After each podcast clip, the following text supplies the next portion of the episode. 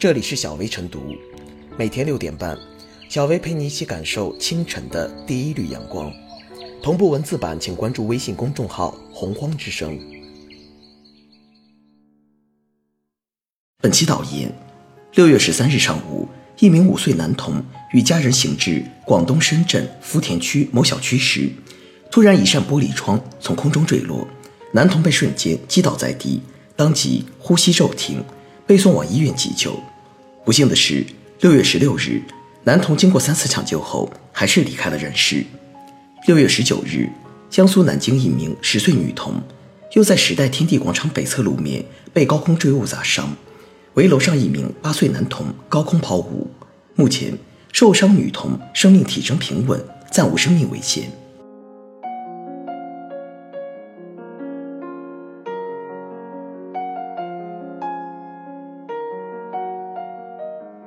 遏制高空坠物，监控摄像只是权宜之计。高空坠物是人人担忧的一种城市痼疾，为此，有不少人提出需用严刑峻法，才能阻止这种现象害人害命的行为。不过，现在另一种阻止和预防高空坠物行为的举措出现了：通过安装摄像头来监控高空坠物。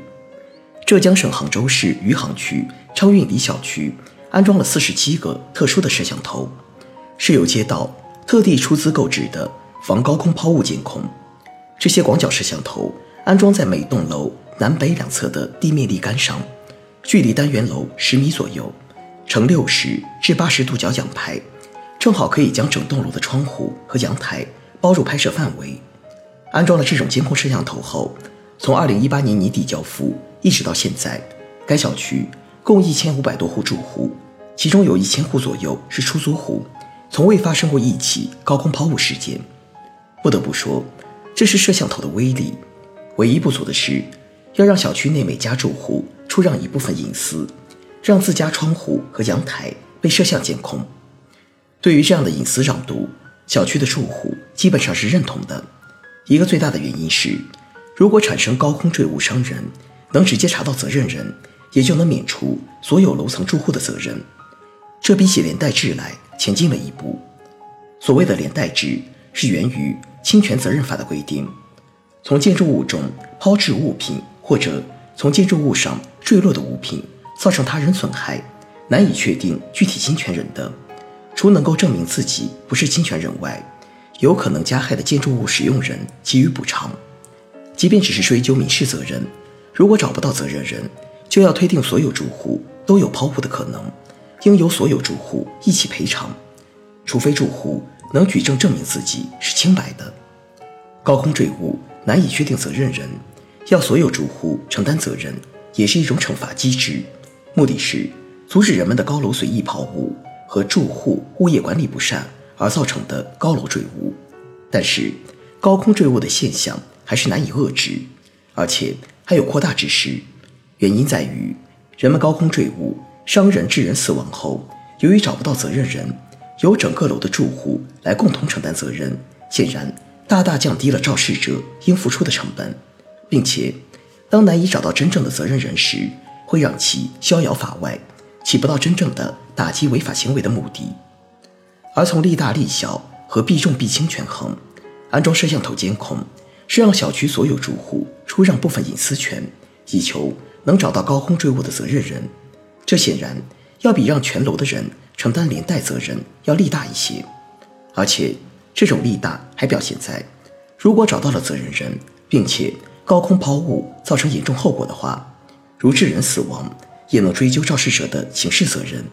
肇事者应被诉过失致人重伤罪或过失致人死亡罪，从而达到严刑峻法的目的。另一方面，如果监控摄像能查到责任者，则可以让这种违法有害行为无立锥之地，也能有效阻遏高空坠物对无辜人们的伤害，让所有人能生活于一个安全的环境，也让自己的栖息之地成为真正的安全之家。不过，靠安装摄像头监控所有住户的方法来阻止高空坠物伤人，最好是一种权宜之计。如果通过科学传播认识到高空坠物对人和对己的可能伤害，提高人们的道德水平和遵守规则的意识，做到绝不高空抛物，就可能把人们让渡的被摄像头监控自家窗户和阳台的隐私换回来，不在监控下的生活岂不更好？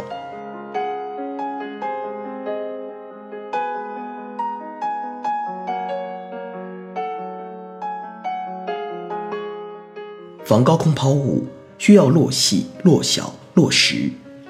看到网上的监控视频，人们不仅为一条生命离去而痛心，也在为自己的命运而痛楚。近年来，高空坠物伤人甚至致人死亡事件频繁见诸媒体。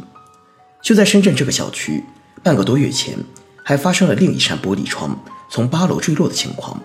当然，这只是意外，可能是这个意外的成本太大了。随着高楼越建越多，不必讳言，高空坠物已经实实在在地影响了幸福感和安全感。具体分析，高空坠物有两种情形，一种是素质的问题，比如说在高层的人把东西往下扔，媒体报道的案例很多都是因为如此，区别只是在于扔下的东西不同，带来的后果不同。还有一种是建筑的问题，比如一些高层建筑。由于质量不过关，或者存在自然老化而又得不到及时更换，这种情况也不鲜见。比如，有很多高层采用了玻璃幕墙，时间长了，这些幕墙开始往下掉，简直防不胜防。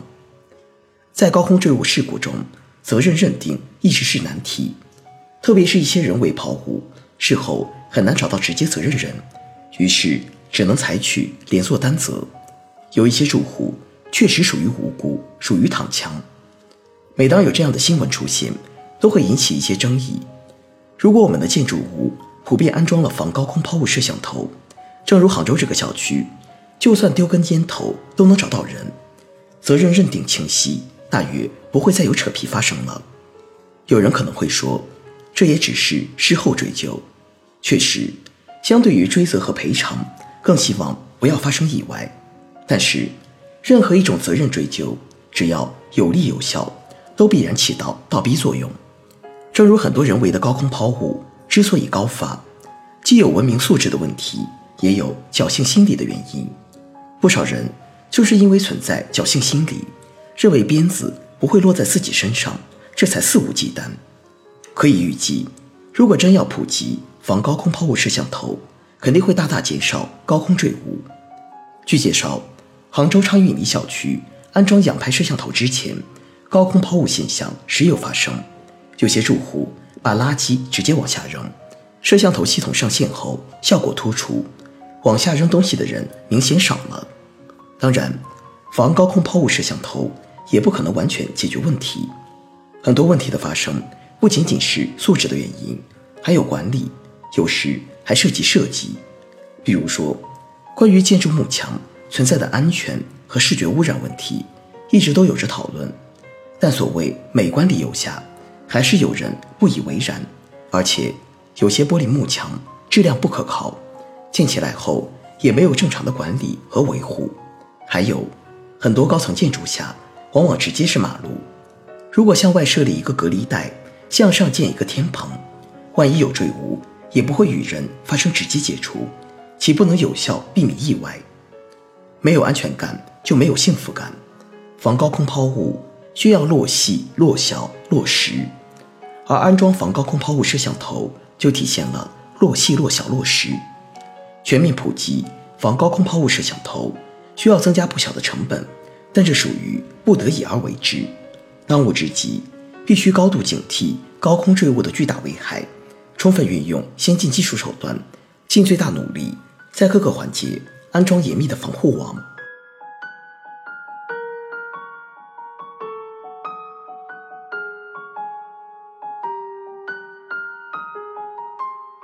最后是小薇复言：近段时间，各地不时发生高空坠物致人伤亡事件，高空坠物已成为悬在城市上空的痛，及时有效治理刻不容缓。高空坠物屡禁不止的原因各种各样。有人为因素，有自然因素，有恶意的，有无意的。要想彻底杜绝，各方面都要高度重视。除了通过现在日益成熟的技术手段，采取一定的监视措施外，还应在法律上进一步明确责任界定，提高量刑。人性是柔性的，是容易犯错或者出错的。